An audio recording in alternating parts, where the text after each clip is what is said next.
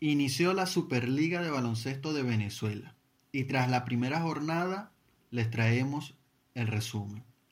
Luego de una ausencia de más de 487 días, la acción del baloncesto profesional en Venezuela regresó con el choque donde Bucaneros de La Guaira apagó las aspiraciones de Brillantes de Maracaibo 74 por 49 en la primera jornada de la Superliga de Baloncesto, que se disputó bajo el formato de burbuja en la isla de Margarita.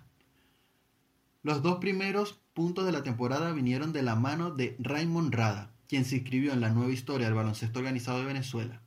Una racha de 9-2 sacó el quinteto maravino en las primeras de cambio, mientras que La Guaira no encontraba la manija del compromiso.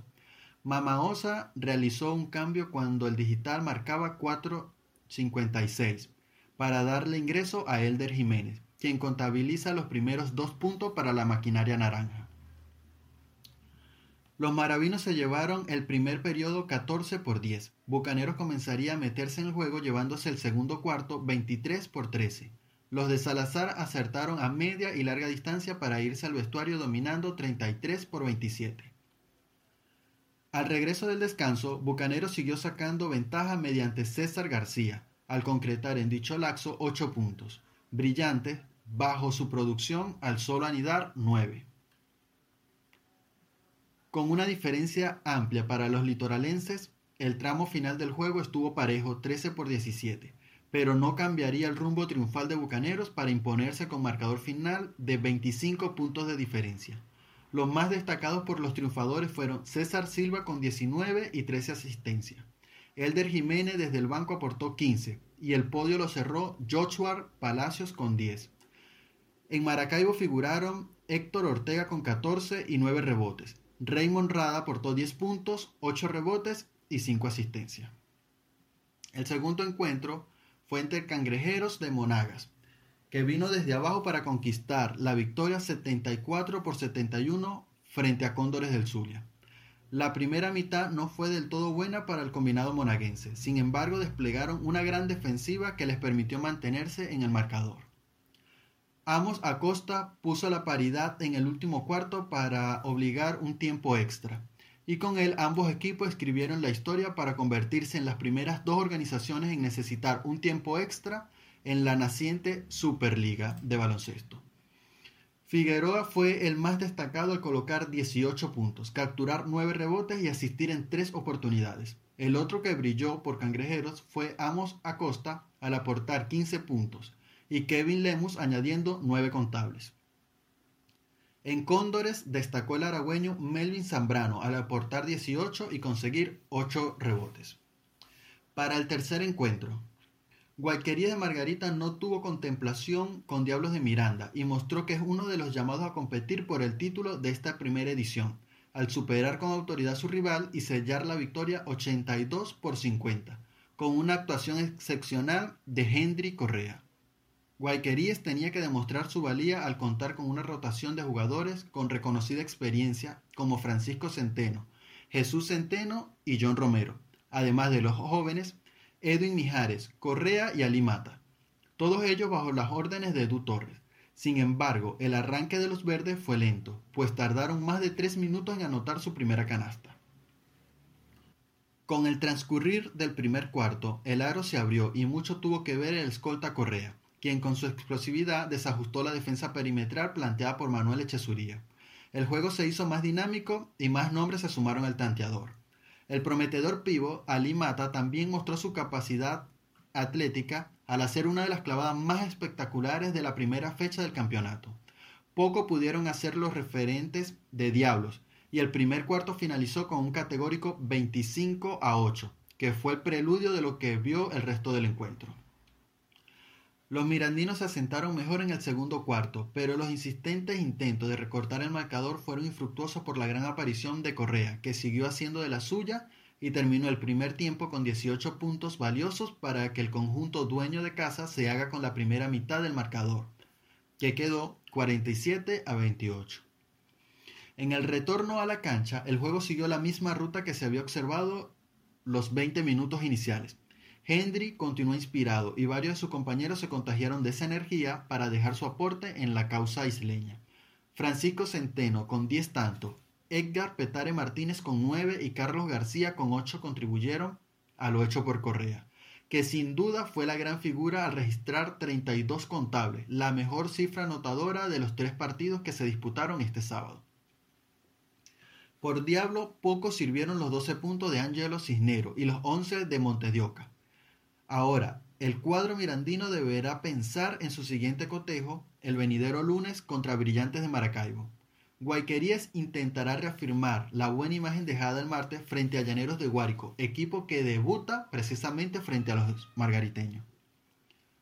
Para el siguiente encuentro, Gigantes de Guayana resistió la reacción de Broncos de Caracas en el último minuto y se terminó llevando un cerrado triunfo en el inicio del segundo día de actividades de la primera jornada de la Superliga. Un primer cuarto bastante parejo terminaba a favor de Gigantes 19-18. Los dirigidos por Manuel Berroterán mejoraron en el segundo cuarto con buen trabajo de Carly Sojo y Junior Martínez para que Bronco se fuera al descanso arriba 40 por 36. En la segunda mitad, Gigantes tomaba protagonismo, aparecieron los experimentados del equipo, Axier Sucre y José Vargas, para apoyar la labor de Duarte. También tuvo un buen segundo tiempo el centro Miguel Bolívar. Gigantes parecía poner el juego en el congelador con un doble de Sucre, que ponía el juego 76 por 70 a falta de 40 segundos. Pero Bronco se ripostaba con un triple de Henderson Ramos, seguido de un robo de balón en el saque, que concluía con un doble de Reimer Machado, lo que colocó la pizarra 76 por 75 con 20 segundos por jugarse. Douglas Rondón tenía la posibilidad de liquidar tras recibir falta con 14 segundos por jugarse, pero fallaría los dos tiros libres. Bronco buscaba la victoria, pero Ramos perdía el balón ante la doble marca para Gigantes se llevara el triunfo 76 por 75. Asier Sucre terminó con 16 puntos, 7 rebotes, 4 asistencias y 2 robos para liderar el triunfo. Luis Duarte lo secundó con 14 tantos, 6 rebotes, 4 asistencias, 2 robos y un bloqueo. José Grillito Vargas aportó 13 puntos, 12 asistencias, 6 rebotes, 2 bloqueos y un robo, mientras que Miguel Bolívar consiguió 12 puntos y 3 rebotes. Por Broncos, Garly Sojo terminó con 23 puntos, 11 rebotes, una asistencia, un robo y un bloqueo. Reimer Machado consiguió 12 puntos, 3 rebotes, 2 asistencias, mientras que, mientras que Junior Martínez aportó 11 puntos, 8 rebotes, una asistencia y un bloqueo. Para el quinto encuentro de la primera jornada, Centauro de Portuguesa demostró que está preparado para grandes cosas, pese a perder su primer encuentro de la Superliga de Baloncesto ante Spartans, en un tiempo extra 72 por 77 los rojinegros demostraron oficio y compromiso con la divisa y su fanaticada. El quinteto dirigido por el entrenador Oscar Silva envió un claro mensaje a su oponente tras batallar contra su rival de turno en el juego inaugural de la divisa en la Superliga. Fue un encuentro de muchas emociones y muy parejo de principio a fin. Centauros inició el encuentro con José Bracho, Santiago Materán, Luis Betelmí, Jesús Rodríguez y el capitán Michael Flores. En las primeras de cambio el protagonismo fue compartido entre Materán, Betelmí y Flores, quienes mantuvieron la paridad con su rival de turno, finalizando 17 por 15 favorable a los espartanos. En el segundo parcial, Centauro se asentaba más en la cancha para regresar el golpe con el mismo marcador, 17 por 15, y partir a los camerinos empatados a 32 unidades. Siendo los más destacados el Tsunami Betelmí con 10 unidades y Michael Flores con 6 contables. De regreso a las acciones, Centauro perdería un par de balones consecutivos, lo que obligó al entrenador Silva a solicitar tiempo para organizar el manejo de la esférica. Inmediatamente se repusieron teniendo como protagonista a Michael Flores, quien logró acortar la pírrica ventaja con cinco puntos consecutivos, producto de un triple y un robo para empatar el marcador a 38 unidades. José Bracho lograría otra cesta desde la tercera dimensión para finalizar el periodo con ventaja para Spartans de apenas un punto. En el cuarto parcial, los rojinegros batallaron hasta el final. Hubo un intercambio de cesta y el control de la electrónica. Un triple de Betelmí a falta de 2.34 colocaría nuevamente en ventaja a Centauro 65 por 63, restando 1 con 3, Jesús Rodríguez le sacaría la cuarta personal a Winding Graterol. Desafortunadamente la falta de tino de tiros libres sería un factor determinante en contra del equipo para hacerse con el lauro. En las postrimerías del partido y perdiendo por dos unidades, Michael Flore igualó el cuareo a 67 tras ejecutar una extraordinaria jugada ante tres oponentes para forzar el tiempo suplementario, donde Centauro perdería el tino desde la línea de tiros libres, fallando hasta en seis oportunidades. El bajo porcentaje de acierto fue fundamental en la derrota. Por Centauro destacaron Michael Flores con 20 puntos, 3 rebotes y una asistencia. Luis Bettelmy obtuvo su primer doble dígito de la temporada, teniendo 18 puntos y 10 rebotes. Además otorgó una asistencia. José Bracho y Santiago Materán colaboraron con 8 tantos cada uno. Jesús Rodríguez añadió 7 puntos y 9 rebotes a la causa rojinegra. En el último encuentro de la jornada, Supersónico de Miranda arrancó con el pie derecho de la Superliga de Baloncesto tras vencer por 71-55 a Gladiadores de Anzuategui en el sexto juego de la jornada número uno de la primera edición de este torneo. El duelo cerró la jornada de este domingo primero de noviembre y la primera fecha de la competición de nuestro baloncesto nacional. Supersónico salió a la cancha con un quinteto conformado por Carlos Cedeños, Morris Sierralta, Michael Carrera, Kelvin Caraballo y Luis Julio. Este último se encargó de anotar los primeros dos puntos del compromiso.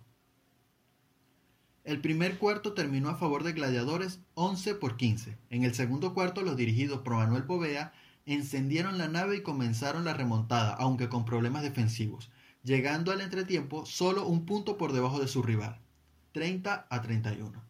En la primera mitad, Michael Carrera con 11 puntos y Kelvin Caraballo con 6 fueron los mejores jugadores del cuadro mirandino. En la tercera parte, la remontada se completó y los supersónicos terminaron el tiempo ganando 58 a 40, continuando la racha en el último cuarto para que el equipo de Miranda ganara el compromiso 71 por 55. El alero Michael Carrera guió a los mirandinos con 20 puntos y Kelvin Caraballo añadió 10 con 15 rebotes. El base Heldry Guillén fue el más destacado por los orientales, con 16 contables y 8 rebotes.